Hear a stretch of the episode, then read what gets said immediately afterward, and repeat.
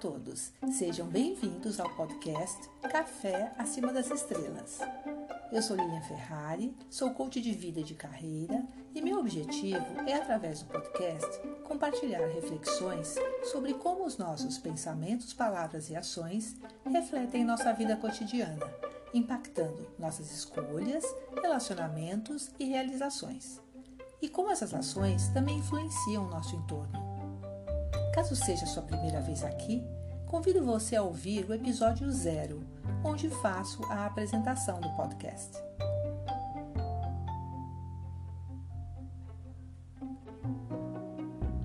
Episódio número 10 A Tempestade e o Barquinho de Madeira.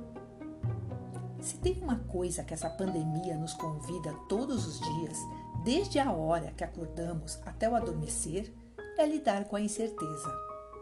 E essa sensação de incerteza é incômoda e bem desconfortável. Talvez porque, antes dessa situação toda, vivíamos a ilusão da certeza e da segurança. Em um mundo que enaltece super-homens e super-mulheres, fortes, inteligentes, autossuficientes e perfeitinhos, perceber e aceitar que não é bem assim é um desafio e tanto. Coincidentemente, ao resolver sentar para escrever mais um episódio, lembrei que hoje faz exatamente oito anos que saí do mundo corporativo, mudei de profissão e decidi ter uma vida com um estilo bem diferente do que vivi por quase 30 anos. E até chegar nessa decisão, houve muita reflexão, questionamentos, dúvidas, receios.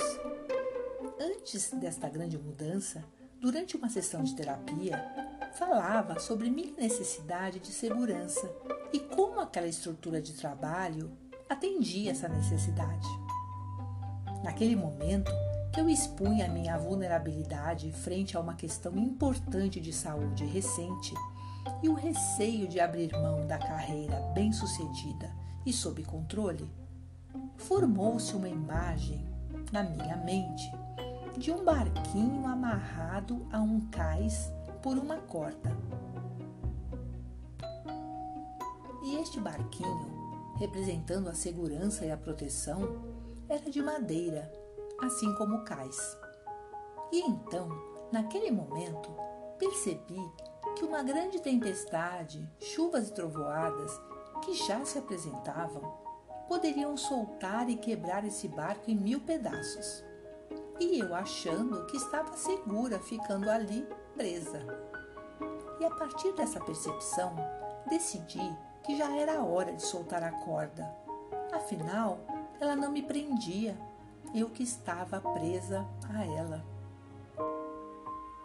E quando soltei, o barco navegou tranquilo e chegou à outra margem, sem se despedaçar. Compartilho essa história com você, pois não foi de um dia para o outro que soltei essa corda. Fiquei muito tempo naquele cais, já recebendo os pingos de chuva e vendo os raios.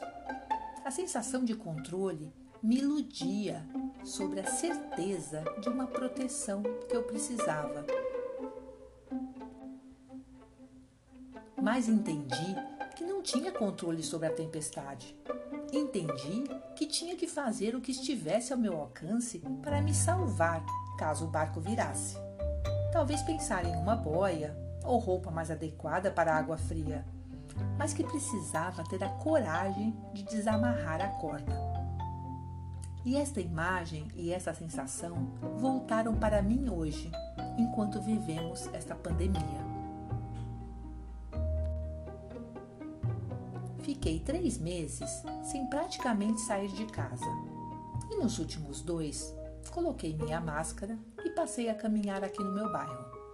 Não vou longe, nem demoro muito, mas estou caminhando. Minha máscara e minha prudência são minha roupa de mergulho. Minha fé é minha boia.